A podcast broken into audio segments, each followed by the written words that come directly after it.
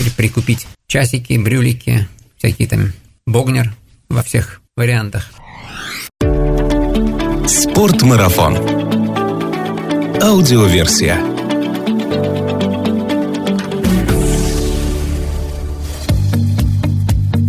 Всем привет! Это «Спортмарафон» аудиоверсия. В этом подкасте мы немного говорим о спорте, но много об активном отдыхе, спортивных увлечениях, путешествиях, приключениях и снаряжении для всего этого. Выбрать и приобрести снаряжение вы можете в нашем магазине. Если вам нравится наш подкаст, расскажите о нем друзьям.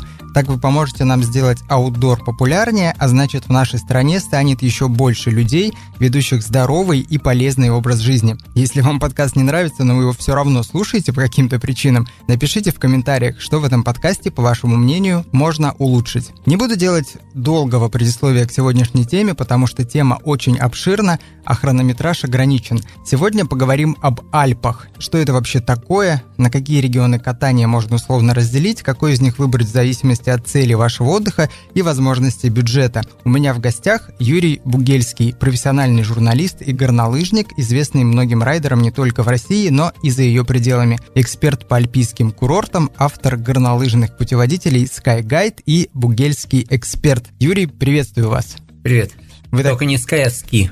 А. Некоторые люди все время говорят Sky, но это не небесный гид, а это ски, это ски лыжный. Гид. Так, это Именно поэтому вы качали немножко головой, когда я читал этот текст.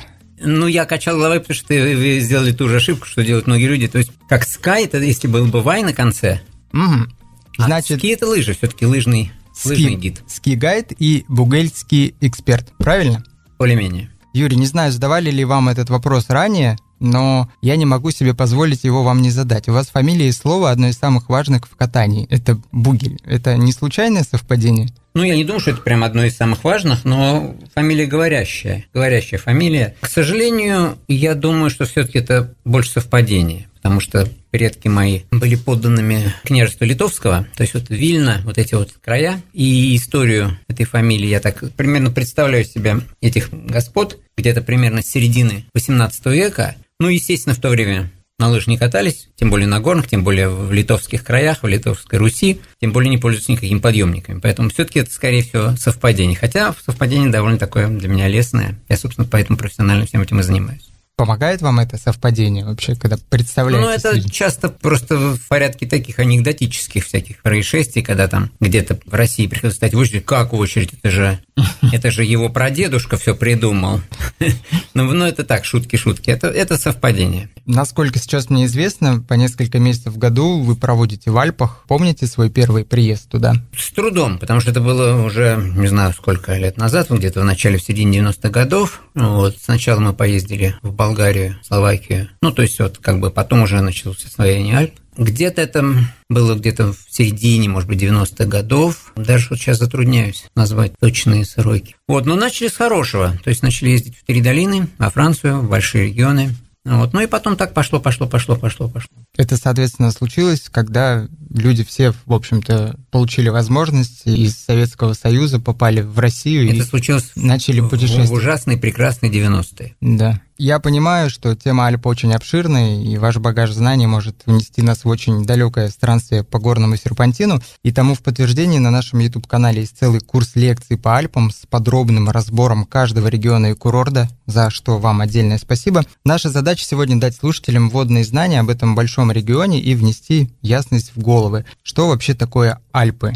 Давайте попробуем с этой задачей справиться, если мы впишемся в наш хронометраж подкаста. Вопрос номер один от меня звучит так. Что вообще такое Альпы в целом и как давно там зародилась культура массового катания на горных лыжах? Это понятно, что такое Альпы. Это горы. Нас интересуют Альпы именно вот горнолыжной стороны. Вот. Из горнолыжной стороны я вам хочу такую вещь сказать, что вот в Альпах по моим ощущениям, по моим подсчетам, около 500 горнолыжных курортов. Полноценных горнолыжных курортов. Под горнолыжным курортом я имею в виду те поселки, небольшие городки, деревеньки, деревушки, больше или меньше, но места, где те населенные пункты, имеющие в непосредственной близости от себя зоны катания с протяженностью трасс от 30 километров. Если в какой-то деревне люди там поставили пару креселок, и несколько бугелей, то это, конечно, не курорт, это скорее такой феномен ЗОЖ, то есть они, так сказать, для собственного здорового образа жизни это все сделали, и сами там в основном катаются, потому что У маленькие... каждого поселочка в Альпах есть свой подъемничек ну, маленький. масса таких мест, где просто стоит одна канатка, это, конечно, не курорт. Полноценным курортом я называю те места, где от 30 километров и выше, и там до сотен километров. И вот таких мест в Альпах, в принципе, где-то 500, 150 в Австрии, примерно 120 во Франции,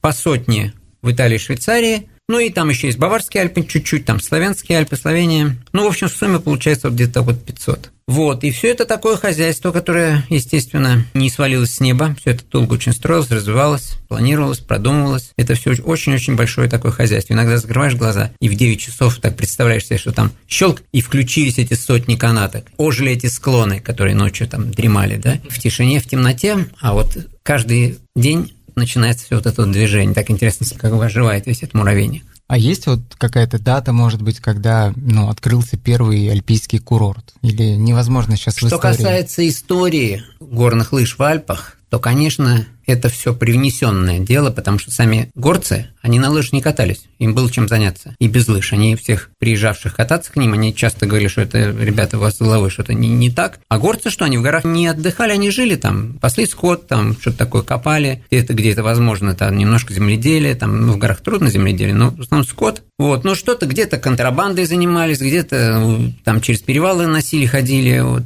вот. А горные лыжи появились, конечно, с приходом ну, во-первых, эта мода пошла из Скандинавии, вы знаете телемарк, ну, все вот эти скандинавские, норвежские традиции, шведские, норвежские, финские, очень большую роль сыграли в таком горнолыжном освоении Альп англичане. Они вот такие вдохновенные любители этого вот альпийского такого духа. Вот, что касается самих местных жителей, ну, есть, конечно, какие-то легендарные, такие знаковые фигуры, такие пионеры, да, горнолыжной этой жизни. Ну, в частности, например, вот этот будущий бургомистр Китсбюэля, Франц Райш, да, который выписал себе из Норвегии вот эти диковинные лыжи. Он прочитал книгу Феррити Финансона про переход на лыжах через Гренландию. Очень вдохновился всем этим делом, выписал себе норвежские лыжи.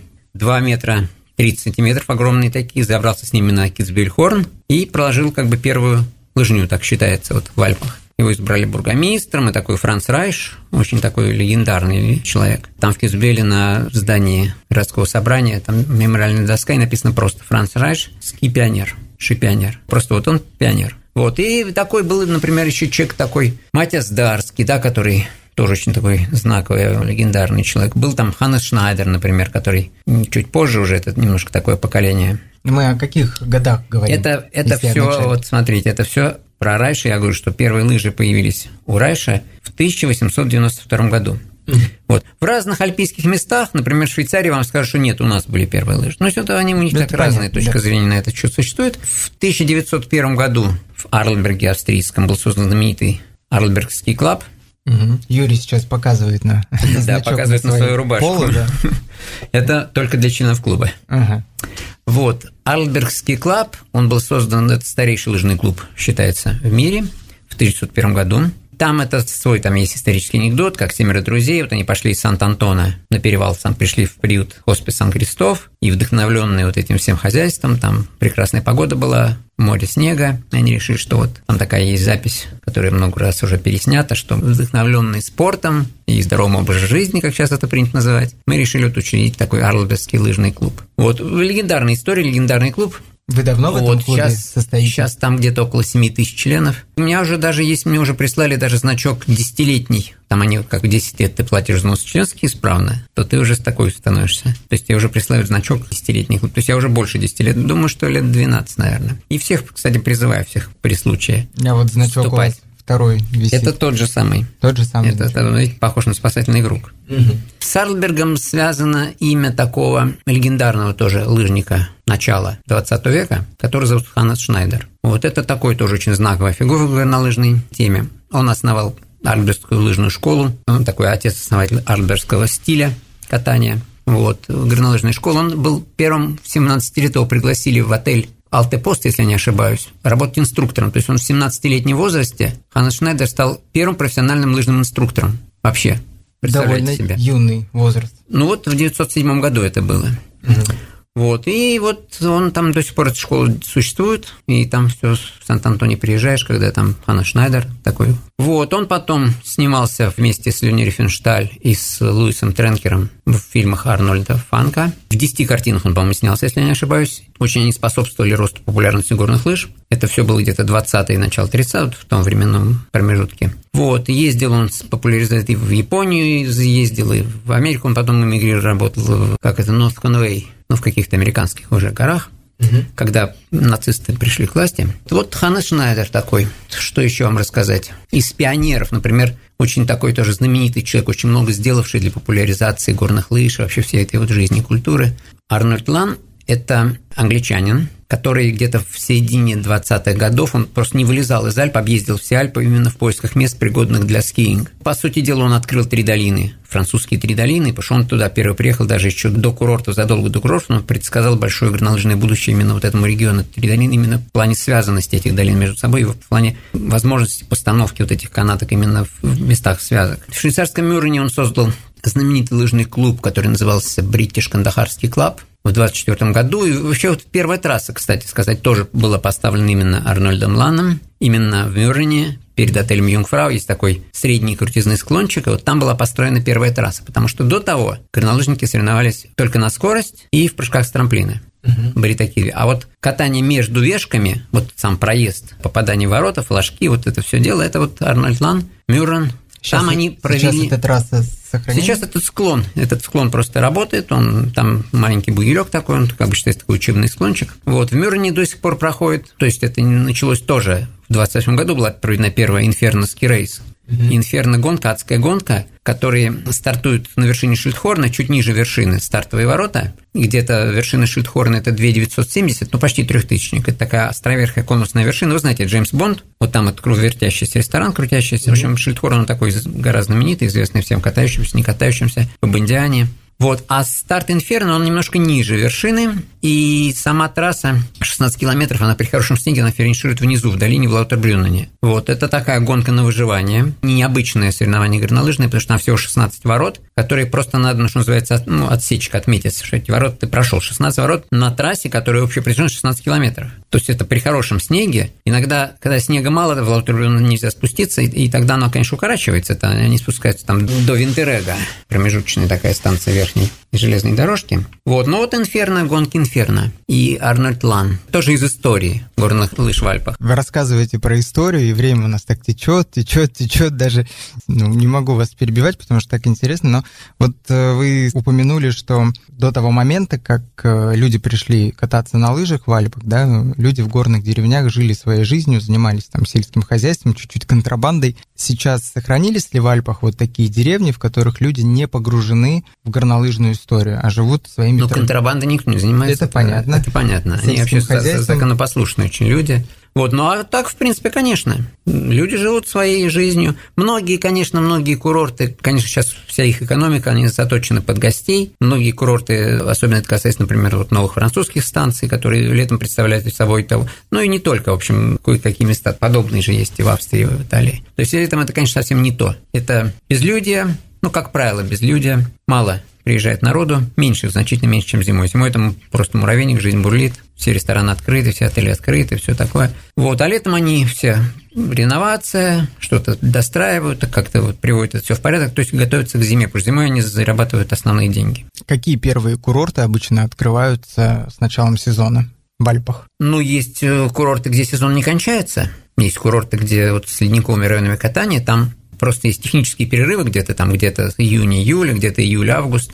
Вот, а так они работают, ну, кататься можно круглый год. Что? Другое дело, что... Что за курорты? Давайте. Другое назовем. дело, что это не, не очень, так сказать, интересное дело, летнее катание. Ну, многие, ну, не многие, я знаю таких людей, которые просто вот не могут, что называется, без скольжения, да, и они выбираются покататься и в мае, и там, и в августе, но это... По, по мне так лучше все таки Лето для велосипеда, для пусть даже горных, но все-таки без лыж. Ну куда мы в июне можем в Альпах поехать кататься? Июнь это все-таки время технического перерыва. Вот без перерыва работает, например, австрийский Хинтертукс. Там дублирует их, когда одна канатка встает на профилактику, помогает ей другая. Вот Хинтертукс, он крутится без перерыва. Больше всего ледниковых районов катания в Австрии.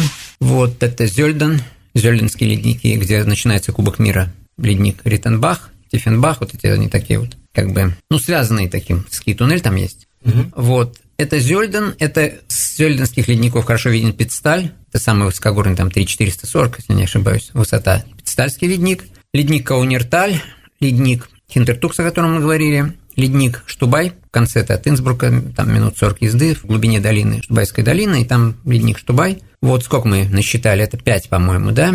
5 ледников в Тироле, плюс есть Китштайнхорн, Капрун, Капрунский ледник, 3000, тоже там трехтысячная отметка, верхняя точка. Вот, но вот эти места, где такой очень длинный продолжительный сезон всегда. И, конечно, если там вы очень так озабочены, хотите поехать там, скажем, в декабре или в ноябре, то, конечно, лучше ехать в места, те курорты, которые располагают такими ледниковыми районами катания. Там ну, просто стопроцентного гарантия того, что снег будет. Несколько таких мест есть во Франции. Это, значит, Вальдезер и Тинь, это Ледезальп. Есть еще места, где достаточно высотные районы катания, но ледников там как таковых нет, они очень маленькие, маленькие леднички, и там такого как бы ледникового катания по большому счету нет. Хотя высоты там, не знаю, там на Белькот, в Ляплане там тоже 3, там 150 верхнюю точку забрасывают подъемники. Айгюль-Руш над Лезарком, вот Вальтаран, один из курортов трех долин, он ледниковый район, там ледничок крохотный, угу.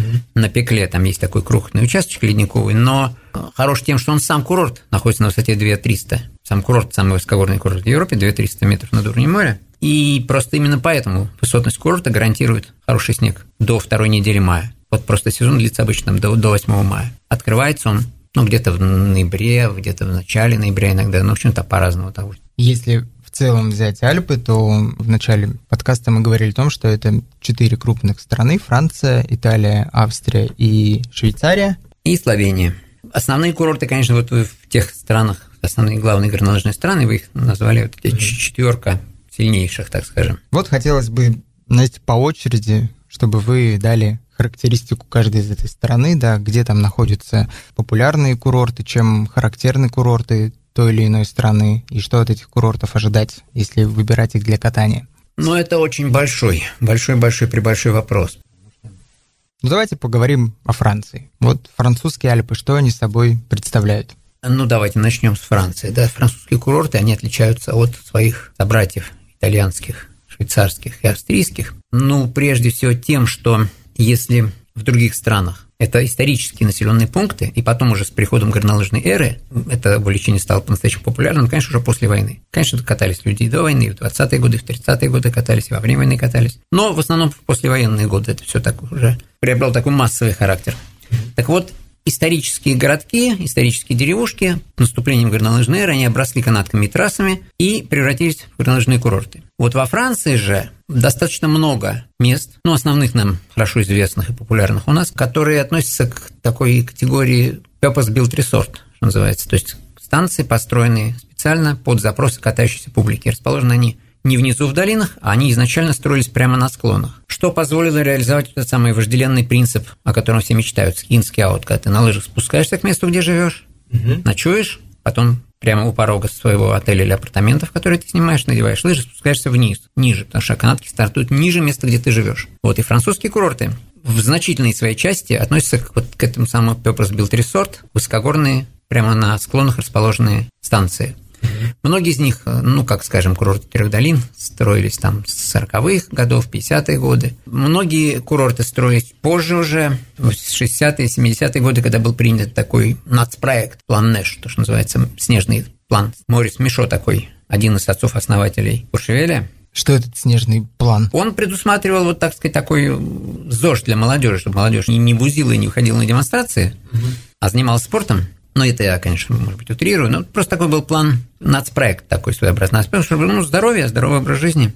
Он включал только... Он включал, прежде всего, строительство горнолыжных станций, вот этих самых горнолыжных курортов, под катающуюся публику, апартаментов, структура канаток, планирование, освоение склонов, там, профилирование склонов, там, разборка камней, там, в общем, все это тоже, так сказать, не, не просто так. Во Франции есть, конечно, и традиционные курорты, которые расположены либо на перевалах, таких широких и больших, как Межев, скажем, или внизу в долинах, скажем, как в Сершевалье. Они расположены на дне долины. Вот. В таких местах, конечно, далеко не всегда можно подъехать к месту, где ты живешь, в непосредственной близости трасс, ну, финишировать как бы на лыжах. Там приходится пользоваться скибусом для того, чтобы добраться домой, соответственно, утром тоже, чтобы подъехать к подъемнику. И такая же ситуация во многих и во многих местах и в Швейцарии, в Италии и в Австрии, Австрии. да. потому что там как раз в этих странах, там по пальцам можно пересчитать курорты, где действует в полной мере система skin scout. Там это буквально вот надо, что называется, искать. Либо искать какой-то отель, где ты можешь как бы вот эта система реализована, да, skin scout. А так в основном это все-таки надо пользоваться скивусами.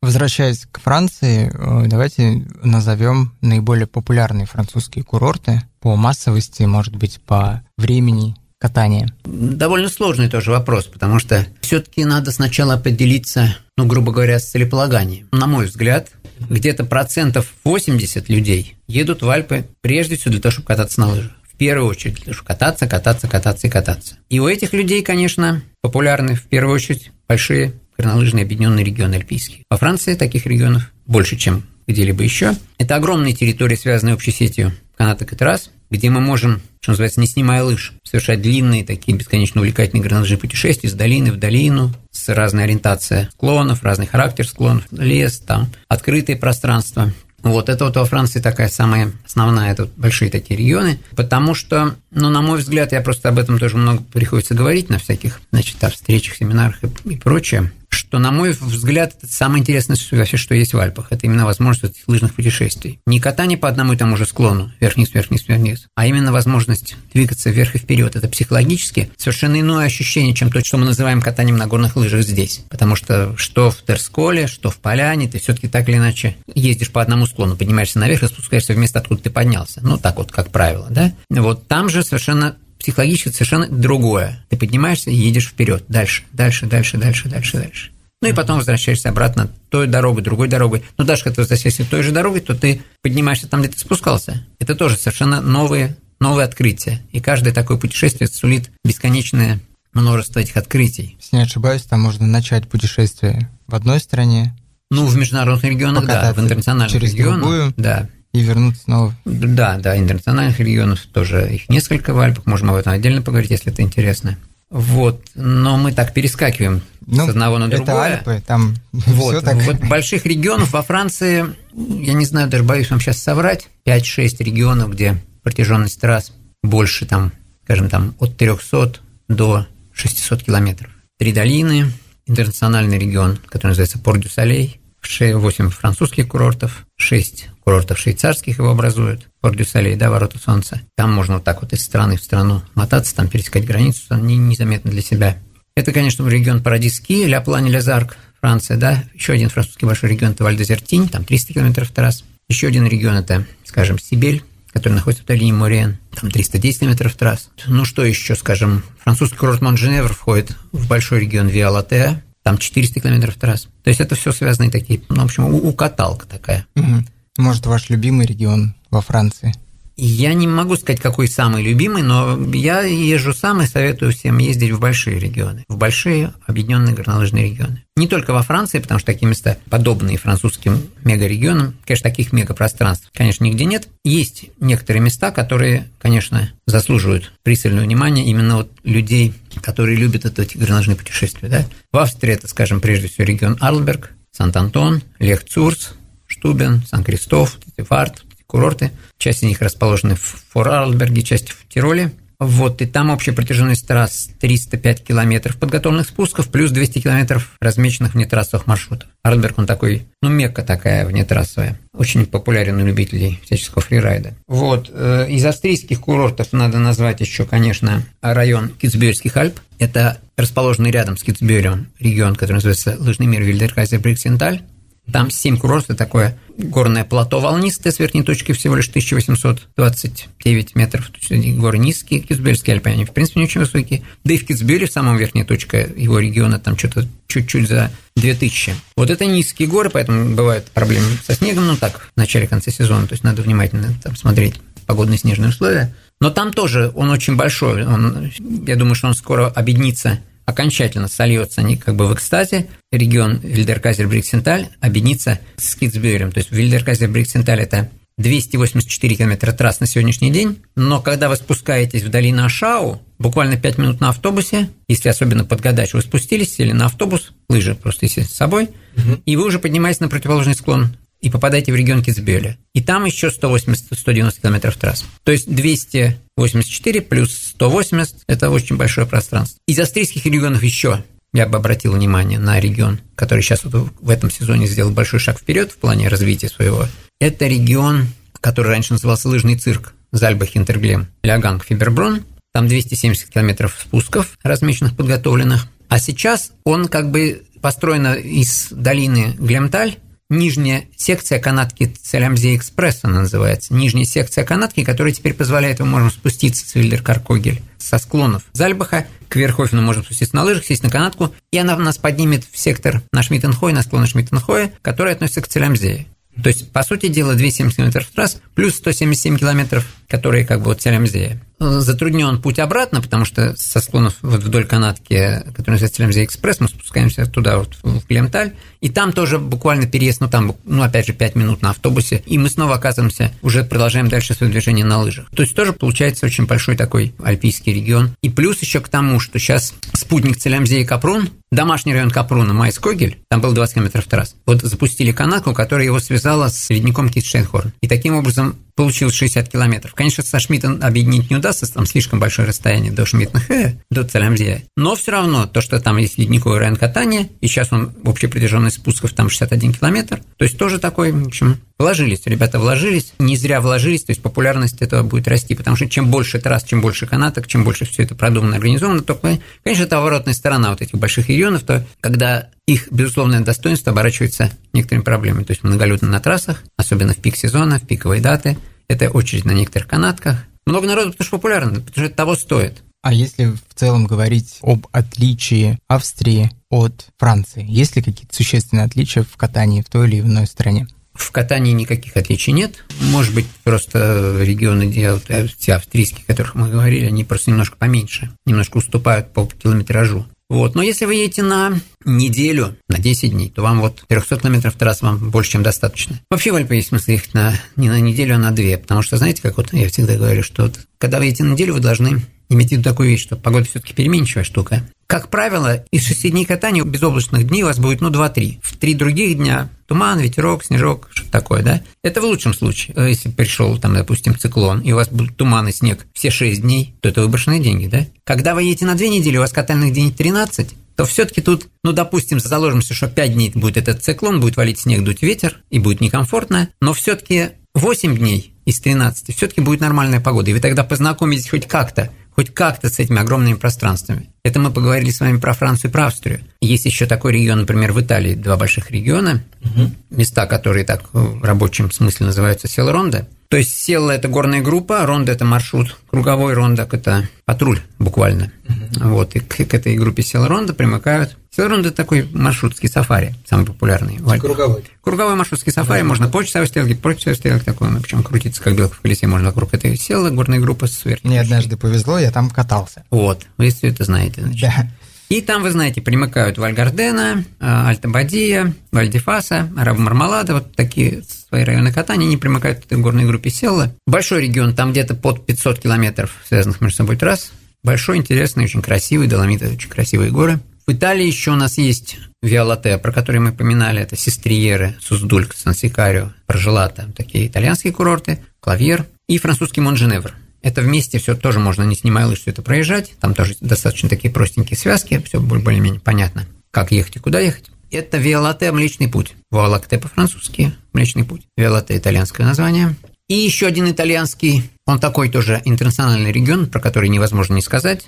Итальянские курорты Червини Вальтурнанш и швейцарский Цермат. Ну, харизматический знаменитый Цермат, Матерхорн – регион, который вокруг Матерхорнеса по разные стороны. Там 360 километров трасс, плюс, вернее так, там, значит, сейчас по последним, как бы вот они считают, 324, 325 километров подготовленных спусков, 35, где-то 38 километров для фрирайда. Склон там в глубине на Штокхорн, там есть еще несколько внетрассовых таких секторов, маршрутов.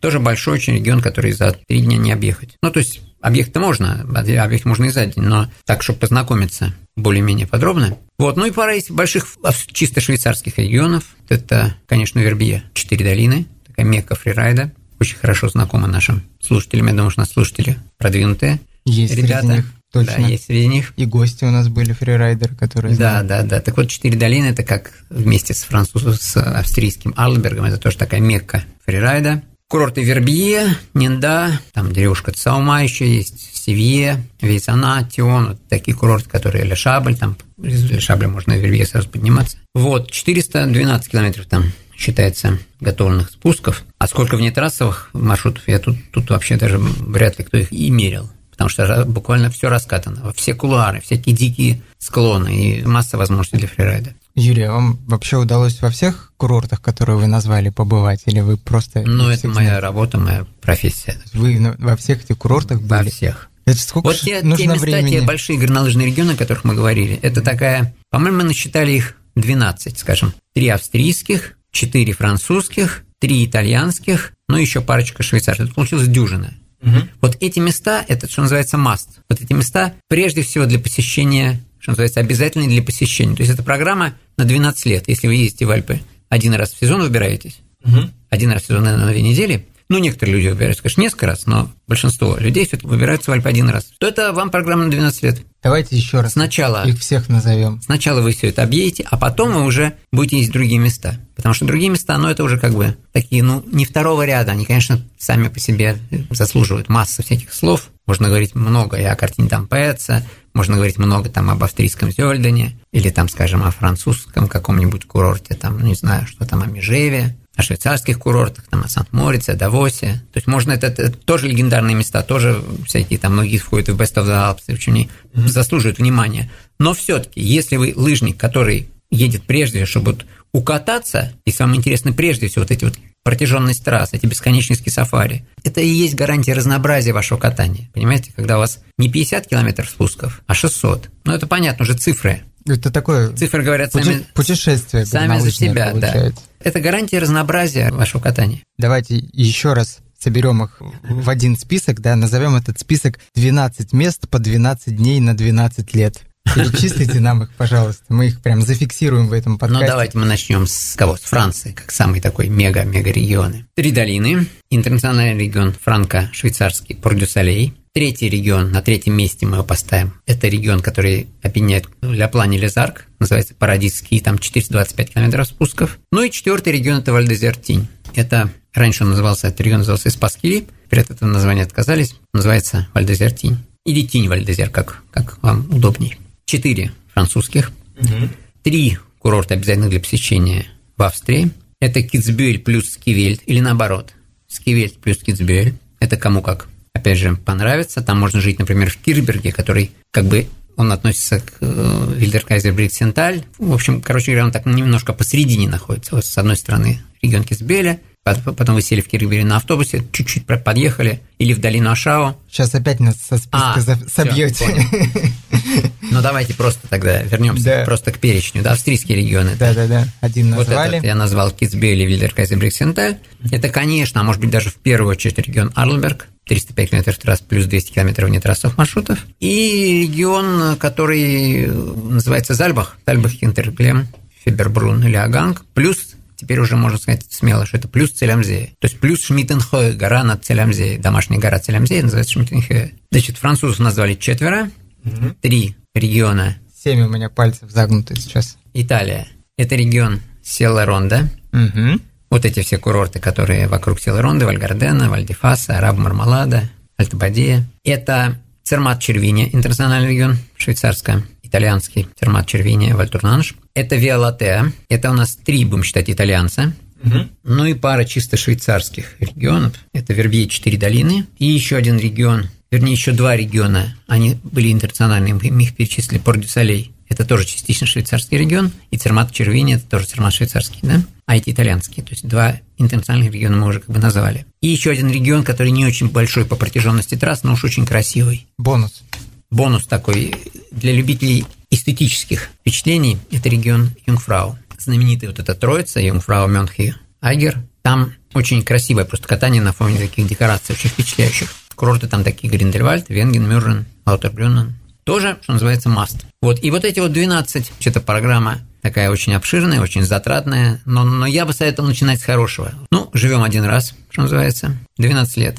Пролетят незаметно. Потом, понимаете, когда человек выбирает, куда ему, в принципе, поехать кататься, так можно поразмышлять на эту тему вообще. Но не надо экономить на себе любимом. То есть надо все-таки ехать в хорошие места, в большие хорошие места. Потому что, ну, себе дороже. Когда ты, все равно это будет стоить достаточно круглые суммы, если ты поедешь в небольшой регион. Ну, как говорится, чтобы не было потом мучительно больно. Мы ездим один раз в сезон, большинство людей, и выбор должен быть очень такой осознанный, продуманный. Вот, Юрий, вы сказали, что лучше всего ехать на 14 дней, это 13 дней катания, это зависит от того, что погода не всегда может сложиться правильно, да? Что еще следует учитывать людям, которые первый раз собрались в Альпы? О чем подумать заранее, как подойти к выбору курорта. Ну, скажем, что это семейная пара, пока что без детей. Нет, но многие люди, конечно, думают о цене вопроса. Удовольствие по-любому, не из дешевых. Вот, а цена вопроса, ну, понимаете, опять же, часто приходится об этом говорить, что нет дешевых и дорогих курортов. Вы можете жить в супер навороченном месте, можете снимать там студию 2-4 человека, и вы за неделю заплатите столько, столько же вы заплатите за одну ночь в пятизвездочном отеле. Ну, грубо говоря, там 600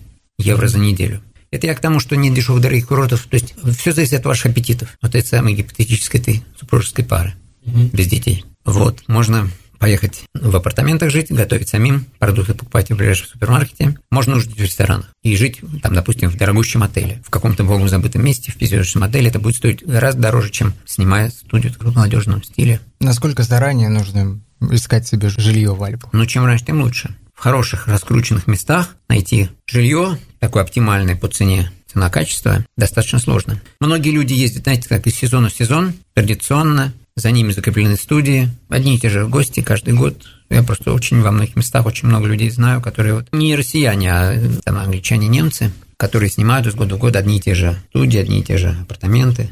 Вот поэтому поиском этим надо заниматься чем раньше, тем лучше. Потому что, конечно, можно это оставлять на последний момент, но тут уже не гарантия, что вы найдете что-нибудь вас устраивающее по цене. Вообще российских туристов много в Альпах по сравнению много, конечно, с другими? Много. Нам никакие кризисы не страшны. Еще из каких стран любят в Альпы ездить? Англичан много, много англичан. Ну, в Тироле много немцев, потому что в Тироле и вообще в Австрии, потому что немцам там что сел на машину, там два часа, час-два часа ты уже на месте. Вот много немцев в Австрии, да? Вот в Италии вот в Южном, вернее, в Доломитах тоже много немцев, потому что тоже там от Инсбрука это там 100 километров южнее. Ну, первые начинаются эти австрийские курорты, там Кронплац, это буквально там, ну, это через Бринецкий перевал, ближайшие места от Инсбрука. Ну, где еще? Там в Аосте, итальянской, там много англичан. Англичане почему-то любят курорт. Такой регион, который называется Монтероза. Очень много там тоже хорошее внетрассовое катание. И много английской публики в Монтерозе. Много англичан, достаточно много в Червине, скажем. У меня есть тут такой список, который должен был войти у меня в часть блиц-опроса, да, вопрос-ответ, но на первый вопрос, по-моему, лучшие курорты для тех, кто любит длинные разнообразные трассы, мы ответили. Это, наверное, как раз вот тот... Как скажете. Тот список из 12 Можем что-то уточнить. больших зон, но если есть возможность уточнить, то первый вопрос – блиц-опрос. Лучшие курорты для тех, кто любит длинные разнообразные трассы. Ну, давайте считать, что мы на него все таки ответили, потому угу. что, понимаете, длинные разнообразные трассы, разнообразные – это одно, а длинные – другое. Если на каком-то есть небольшие места, да, небольшие курорты, там надо да, длиннющая трасса, ну и что? Лучше, чтобы они были, может быть, покороче, но чтобы было побольше, может быть. Может. Чтобы они были покороче, не там не 10-километровая трасса, а много раз по 5, но их было просто больше. По мне, так лучше вот так. Вот, опять же, длинные трассы. Конечно, есть люди, которые любят такое круизное, что называется, круизный спуск, что вот отдел лыжи, и там 10-12 километров есть. Но, по-моему, это все таки такое именно на любителя. По-моему, лучше ехать полноценных там 3, 4, 5 километров, потом снова 3, 4, 5 километров. Такие круизные. Ну, тоже, знаете, 5 километров – это тоже достаточно такой круизный спуск, тоже достаточно протяженный. Вы спросили про новичков? Лучшие курорты для новичков. Ну, смотрите, давайте так по странам опять же пойдем, да? Просто нам будет так проще обозначить курорты, скажем, австрийские лучшие курорты. Тоже тут некоторые допущения, потому что на любом курорте есть трассы для начинающих лыжников, для новичков, для детишек, лягушатники. Это есть практически везде, иначе бы это не называлось курортом. Везде есть сложные трассы, везде есть трассы средней сложности, везде есть условия для учебного катания. Другой вопрос, что я всячески призываю всех наших значит, друзей и слушателей, просто катающихся товарищей, учиться, конечно, кататься лучше в России. Потому что туда уже надо приезжать подготовленным, и глупо вставать на лыжи и топтаться на одном и том же склоне, когда у тебя куплен скипас, который тебе открывает доступ к сотням километров трасс, а ты топчешься, осваиваешь плуг на учебном склоне. Это дорого, неумно, И еще раз, неумно и дорого. Расточительство. Вот вставайте, да, расточительство полнейшее. Вставать на лыжи надо в России, а туда уже ехать подготовленным лыжником. В большей или меньшей степени все курорты имеют учебные зоны катания, лягушатники, это везде все это. Вот, но если говорить так уж, тоже там с некоторым допущением, скажем, в Австрии стоит обратить внимание на Серфаус. Есть такой регион в Тироле, да, Серфаус-Фис-Ладис. Он не столько простенький по катанию, там, кстати, есть и сложные трассы, он такой достаточно разнообразный регион, но там очень большие детские парки, и на Кампердел, и парк между Фисом и Ладисом, над Фисом и Ладисом, как он называется, Bertas Kinderland. Это заточено очень под малышню, под всякое учебное катание, там гигантские вот эти детские парки развлечений, всякие игрушки, качели, карусели, и где-то порядка 280 инструкторов, которые специально подготовлены для работы с детьми, суммарно. И на Кампердел, и вот это Бертас Киндерленд, это Серфаус Фисладис, такой регион, да? А вообще там 198, он тоже такой немаленький регион, 198 километров подготовленных спусков, плюс там еще километров, по-моему, 15, 16, 18 для внетрассовых таких маршрутов. То есть размечены, но, но не, не ратраченные склоны. Второй регион, который для детей можно назвать, это, конечно, вот этот Вильдеркайзер Бриксенталь. Это достаточно такой ну, бюджетный, скажем, по размещению, потому что вокруг этого плато много достаточно таких небольших деревушек, 7 или 8 таких городков. И на самом плато очень много синих, зеленых трасс, хорошие горнолыжные школы, то есть там дети чувствуют себя очень-очень комфортно. Именно на этом плато, Эльдеркайзер Бриксенталь. Еще один регион находится в таком месте, которое многие слышали, знают как родину Хермана Майера, Лахау. Есть такой регион, который Драй, Верк, Шишаукель, качели трех, три горы. Ну, примерно так где-то Флахау, Ваграйн, Альпендорф. Угу. Такой связанные между собой курорты. Там где-то общая протяженность трасс это порядка сотни 120 километров трасс, связанных между собой. Но там роскошные совершенно трассы для начинающих широкие, просторные, длинные, как раз они там длиной по 7-8 километров спуски, именно на стороне Флахау, над Флахау. Вот это вот для детишек. Это Австрия, да? Но во Франции, ну, скажем, есть в большом гигантском регионе Порт-Дюсалей один из курортов. Есть один курорт, называется Леже. Вот в Леже отличные трассы для учебного катания. Детей, для всяких таких. Много всякого разного для начинающих лыжников в регионе, который называется Ля Плань. Это часть Парадиски вот, что еще вам французское? Ну, есть такой регион, например, называется Испас Диамант. Он не очень популярен на нашем рынке, мало, о нем даже мало кто знает. Это Прасюрали, Сейси, Крествалан, такие, не знаю, даже вам, возможно, и незнакомые названия. Это регион, который спас диамант, называется. 190, примерно 192 80, километра. Примерно 80% названий, которые вы сегодня назвали для меня, я как Ну, все впереди. Все впереди. Надеюсь, надеюсь. Спецвопрос у меня есть от наших... Про чайников поговорили или вам еще что-нибудь назвать для... Я думаю, чайникам будет достаточно. Это вот мы перечислили только австрийские и французские места. А, во Франции еще знаете, какой хороший регион для учебного катания? Альбес. Вот, потому что там над, непосредственно над, на ближайших к Альбес склонах, к самому курорту склонах, там прямо веер вот этих таких тоже сине-зеленых. Удобные сейчас канатки, там раньше бугеля их обслуживали. Вот, но сейчас там поставили креселки очень удобные, гондольные дороги, которые обслуживают именно вот эту учебную зону катания в Альдёзе. У вас тут такая так что... папка заготовлена. Это, это у меня там разные... Э, Ваша информация. Это да? разные, про разные, и для разных лекций, семинаров там разные, там много разных бумажек. В Италии регион для начинающих лыжников в окрестностях села Ронды, вы, наверное, прекрасно знаете сами, это плато Альтабадии, где очень простенькие трассы для новичков. Очень такие комфортные, мягкие, такие перелески лесные, там просто можно заблудиться на этом плато. А еще одно плато находится в Альгардене. Это плато Альтабади, идеально для начинающих лыжников и для тех, кто заканчивает спортивную карьеру, как наш покойный слуга. Мне там нравятся просто такое, знаете, прогулки такие, прогулки по, по очень живописным местам. А второй регион для новичков, ну не регион, это просто часть региона Вальгардена, над курортом Артизеи есть плато, 52 квадратных километра его площадь, где-то около 20 креселок. Оно все, это плато, уставлено креселками, и там тоже для новичков просто рай такой. Очень, очень простенький трасс, ходит с закрытыми глазами. Едешь там спокойно. А в Швейцарии, скажем, такой курорт э, Вилар, который недалеко находится от Лозанны, там от Женевы, один из таких курортов. Так, Вилар. И, скажем, регион, который находится подальше, он уже в кантоне Вале тоже, но там на другом краю, на востоке кантона Вале, который называется Алич Арена. Там 100 километров трасс, но тоже абсолютно детский сад. Там курорты Бетмиральп, Фишеральп, Ридеральп, курорты, высокогорные курорты, карфри, автомобильное движение там нет, там только на, из долины ты поднимаешься, машина остается в долине, поднимаешься наверх, и там тоже вот эти вот места, они Ну, такие для детского катания. Это что касается... Научиться надо же лучше в России. Это понятно. Тут научились, туда едем наслаждаться Да, туда им уже, уже кататься по полной программе. Ну и спецвопрос. Лучшие курорты для шопинга. Ну, отпуск. Э, понимаете, надо, я бы эти вещи разводил. Я бы за шопингом ехал бы в Милан, а вовсе не, скажем... Но если не, вдруг... но если вдруг, если вдруг... Я вам такую вещь скажу, что можно приодеться и в Цермате, и в Сант-Морице, и в картине Тампеца итальянской, и в Куршевеле можно по магазинам приодеться, но вы сами понимаете, что это дико дорого. Дико дорого покупать снаряжение и вообще заниматься шопингом на этих курортах. Потому что, ну, все как бы на порядок дешевле, чем внизу в долинах. На порядок дороже, то есть. Порядок дешевле в долинах. Ну, вот я, может быть, назвал шопинг. Где хороший шопинг? В Швейцарии это Сант-Морец. Милости просим, Давос, Сант-Морец. Есть где погулять, там, дамам, да, горнопляжницам. Можно прикупить часики, брюлики, всякие там богнер во всех вариантах. Межев французский. Ну, конечно, более-менее доступный шопинг в Шамани. Шамани – это город, большой город, гигантский город. Вот, и там можно что-то такое пошопиться. И снаряжение там, в принципе, довольно дешево. Хотя все равно дешевле в мегамолах на трассах. Потому что, ну, курорты, высокогорные курорты, тем более, все, что за завоз, как бы завоз, ну, как бы дополнительные расходы, поэтому цены, цены на курортах все-таки, я бы там шопингом не занимался, а отправлялся бы вниз в долины, да и вообще ехал бы специально как бы за этим, а не за катанием. Ну, жалко время тратить на шопинг, когда у вас, опять же... Один денек-то можно выделить? Не скажите. Ну, люди, увлеченные каталки, это всякий раз увлеченные отцы семейства, они просто очень сильно переживают, когда их за каждый прекрасная половина их тянет куда-то в магазины. Вниз в магазины. Говорит, слушай, да мы тут ничего еще не объехали толком, а ты шопинг.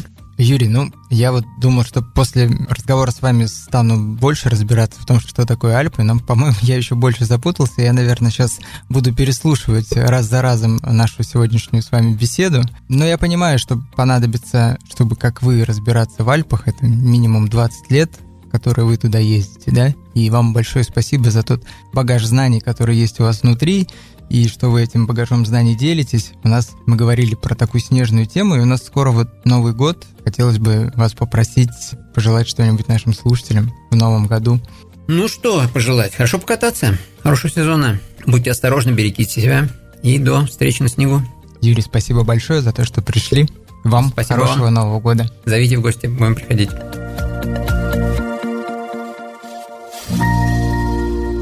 Спортмарафон. Аудиоверсия.